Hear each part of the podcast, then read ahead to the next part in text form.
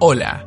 Antes de empezar, queremos contarte que el episodio de esta noche fue traído a ustedes por el ganador de nuestro concurso en Instagram, Cut Porcelana, emprendimiento sanjuanino dedicado a la realización de aros hechos a mano. Búscalos en Instagram como Cut Porcelana. También queremos contarte que próximamente estaremos realizando concursos similares a este, donde son ustedes, nuestros queridos oyentes, quienes eligen al ícono del siguiente sábado. Estén atentos a nuestro Instagram y a sus historias. Ahora sin más, que disfruten el episodio.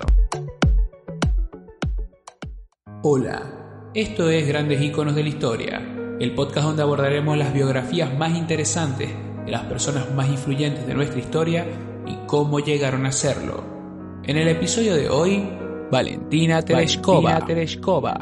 Valentina Tereshkova nació en la aldea de Yaroslav, en el centro de Rusia, el 6 de marzo de 1937.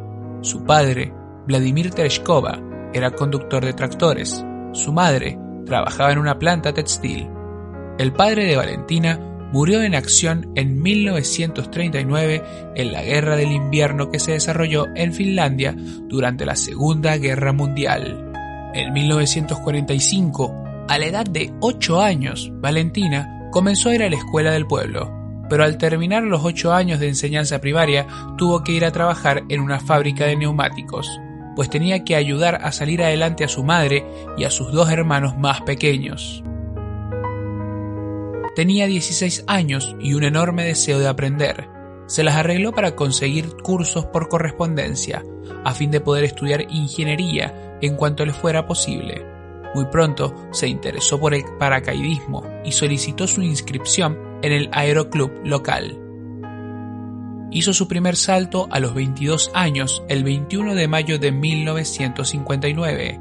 Acumuló un total de 90 saltos y alcanzó el título de instructora en paracaidismo, mientras que al mismo tiempo estudiaba ingeniería y trabajaba en una empresa de industria textil.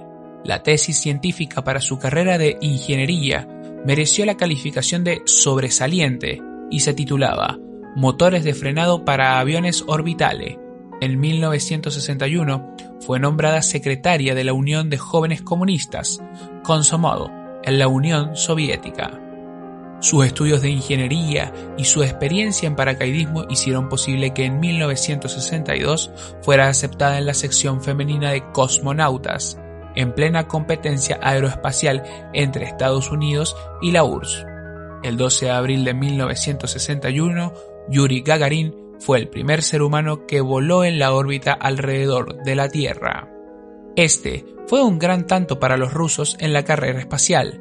Apenas 23 días después, Estados Unidos envió a su propio astronauta al espacio, Alan Shepard.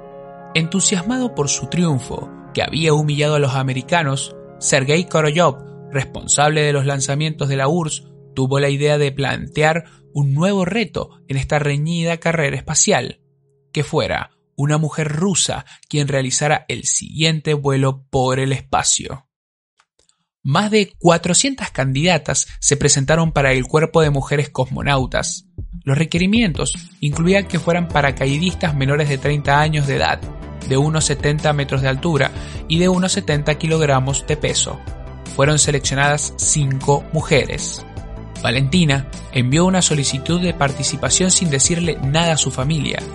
Bien es cierto que fue considerada como una candidata particularmente digna debido a su origen proletario y a que su padre, el sargento en taques Vladimir Tereshkova, había sido un héroe de guerra, pero su verdadero éxito fue quedar entre las cinco candidatas debido a su increíble esfuerzo puesto en sus estudios y en sus magníficas condiciones físicas que le permitieron superar con éxito todas y cada una de las pruebas.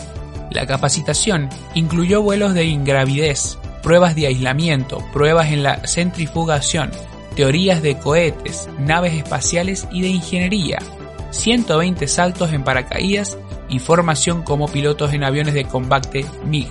Los entrenamientos incluían a la cámara térmica, donde había que permanecer con un traje de vuelo de temperatura de 70 grados y una humedad del 30%. También una cámara de privación sensorial, donde las futuras cosmonautas, privadas de todo contacto con el mundo exterior, debían pasar 10 días.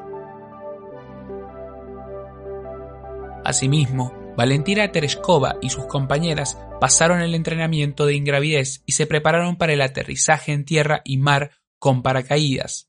El grupo estuvo varios meses en un entrenamiento intensivo que finalizó en noviembre de 1962.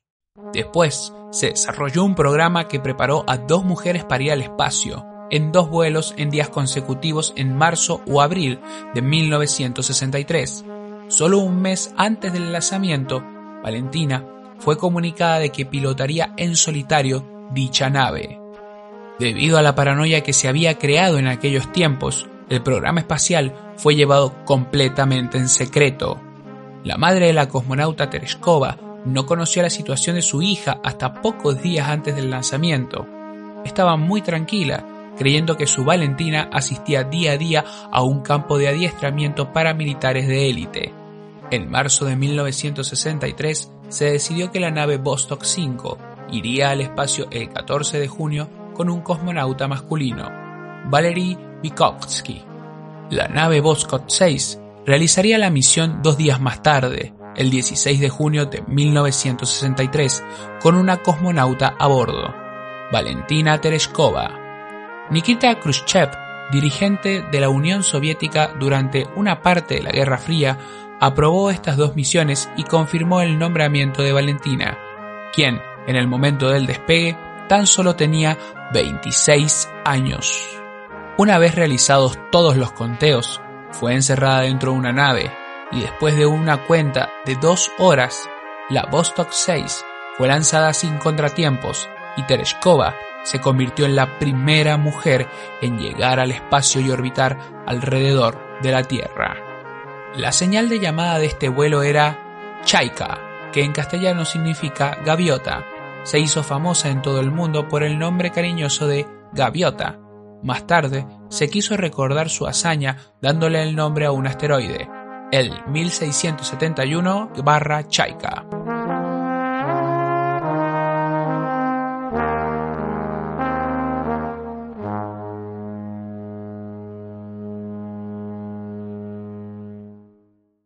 El día del viaje espacial, Valentina le dijo a sus familiares que se iba a unas competiciones de paracaidistas. Su familia se enteró del vuelo al escuchar la gran noticia por la radio. Durante gran parte del vuelo experimentó náuseas y malestar físico, además de un fuertísimo dolor en el cuello debido al casco que era muy pesado. Valentina orbitó la Tierra unas 48 veces durante casi tres días que estuvo en el espacio con un solo vuelo, registró más tiempo que todos los astronautas estadounidenses juntos hasta esa fecha. Mantuvo un registro detallado del vuelo y tomó fotografías del horizonte para que fueran utilizadas para la identificación de capas de aerosol en la atmósfera. Pero, debido a un fallo en el sistema, no se le permitió tomar el control manual de la nave para el aterrizaje, tal como estaba planeado. La Vostok 5, que condujo Valery Vygotsky, Estuvo en una órbita similar durante cinco días y aterrizó tres horas después que Tereshkova. En un momento dado, ambas naves se aproximaron la una a la otra y estuvieron a 5 kilómetros de distancia en el espacio. Ambas se habían comunicado por radio entre sí y con Nikita Khrushchev. Hubo que esperar mucho tiempo, 19 años, en 1982, para que otra mujer rusa Svetlana Savitskaya volara al espacio y realizara una caminata espacial. El 3 de noviembre de 1963, Tereshkova contrajo matrimonio con el cosmonauta Andrian Nikoyalev en el Palacio de las Bodas de Moscú. El mismísimo Nikita Khrushchev precedió la ceremonia, junto con todos los miembros del gobierno y con los líderes del programa espacial. Un año más tarde, Valentina dio a luz a su hija Elena, quien hoy por hoy es una doctora en medicina y que fue la primera persona nacida de dos cosmonautas que han salido al espacio. Por otra parte, ninguna de las otras cuatro mujeres del grupo de Tereshkova, incluida ella también, voló otra vez. Tras la misión espacial, Valentina fue recibida como una heroína en su madre patria, se dedicó a convertirse en instructora de cosmonautas, estudió en la Academia de las Fuerzas Aéreas y se graduó como ingeniera espacial en 1969. En 1977 recibió el doctorado en ingeniería. En octubre de 1969, la URSS disolvió al grupo de mujeres cosmonautas. Estados Unidos no envió una mujer al espacio hasta 1983. Después de su misión, se le consultó a Valentina qué podía hacer la Unión Soviética por ella, para agradecerle el servicio que le había prestado a su país. Ella pidió al gobierno que buscara el lugar donde su padre había muerto en acción. El gobierno, satisfecho con este deseo, inició la búsqueda y levantó un monumento en Finlandia que Valentina Tereshkova ha visitado varias veces. Su enorme fama mundial contribuyó a que el partido la designara para diversos cargos políticos de manera sucesiva. Estos fueron miembro del Soviet Supremo, miembro del Presidium del Soviet Supremo, miembro del Comité Central del Partido Comunista. Después del colapso de la Unión Soviética, Valentina ha continuado políticamente activa y siempre se la ha reconocido como una gran heroína de la Rusia post-soviética. A pesar de que en 1997 se retiró de la Fuerza Aérea, Tereshkova ha continuado muy activa en diversos tipos de actividades. En el año 2014, en los Juegos Olímpicos, fue la portadora de la bandera olímpica. Tereshkova, que aún vive, ha aprovechado su fama para favorecer a los ciudadanos con minusvalía y presta asistencia personal en múltiples orfanatos. De igual manera, ha sido una infatigable luchadora del movimiento por las mujeres en Rusia, abogando para que las mujeres soviéticas tengan las mismas oportunidades que los hombres. Es una apasionada favorecedora de los procesos de la paz en el planeta. En 2013, Tereshkova, con 76 años, sorprendió a todos cuando expresó públicamente su deseo de viajar a Marte, aunque el viaje fuera solo de ida. Los que han estado tan cerca de las estrellas dejan un trozo de su alma allí arriba, confesó. Durante el resto de su vida, la URSS le ha concedido numerosos honores por el éxito tan clamoroso, en momentos de gran rivalidad con los Estados Unidos de América. Se ha reconocido su gran contribución al desarrollo de los vuelos espaciales tripulados y sus generosas actividades sociales ha tenido una destacada contribución al desarrollo y al fortalecimiento de los lazos científicos, culturales y sociales internacionales. Valentina Tereshkov, un ferviente ejemplo de lucha, superación, crecimiento, esfuerzo, resistencia, coraje y autorrealización, que nos deja una moraleja muy sencilla, pero muy poderosa y avasallante a la vez.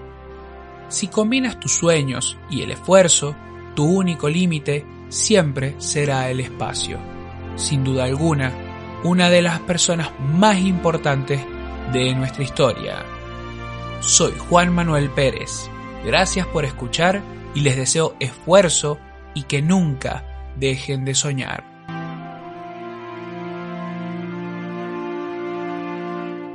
Si te gustó el podcast, compartilo con un amigo. Eso nos ayudará a crecer y será una forma de aportarnos para continuar con nuestro contenido.